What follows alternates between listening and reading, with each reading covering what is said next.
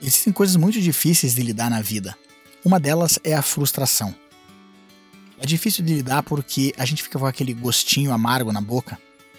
A gente se esforça, a gente treina, a gente equilibra o nosso dia e muitas vezes o resultado não aparece. Não aparece porque às vezes as coisas não acontecem do jeito que a gente quer. Não é porque a gente consegue se preparar e consegue estabelecer uma boa estratégia que de fato nós vamos ter o sucesso. A gente, com tudo isso, a gente garante que vai facilitar a situação do sucesso. Mas acontece que às vezes a gente se frustra. O importante é notar que o sucesso ele aparece depois de frustrações e que, embora a gente tenha recebido uma negativa, embora a gente tenha se frustrado, não significa que a nossa estrada para por aí. Significa que nós temos que continuar dando outros passos e logo o resultado positivo aparece.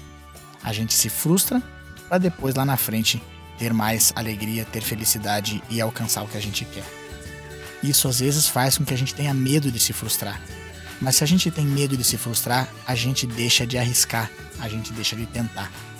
Então, olhar para a frustração como apenas um passo para atingir o que a gente quer nos ajuda a seguir em frente. Tudo bem que a gente não quer se frustrar, mas frustração faz parte do dia a dia.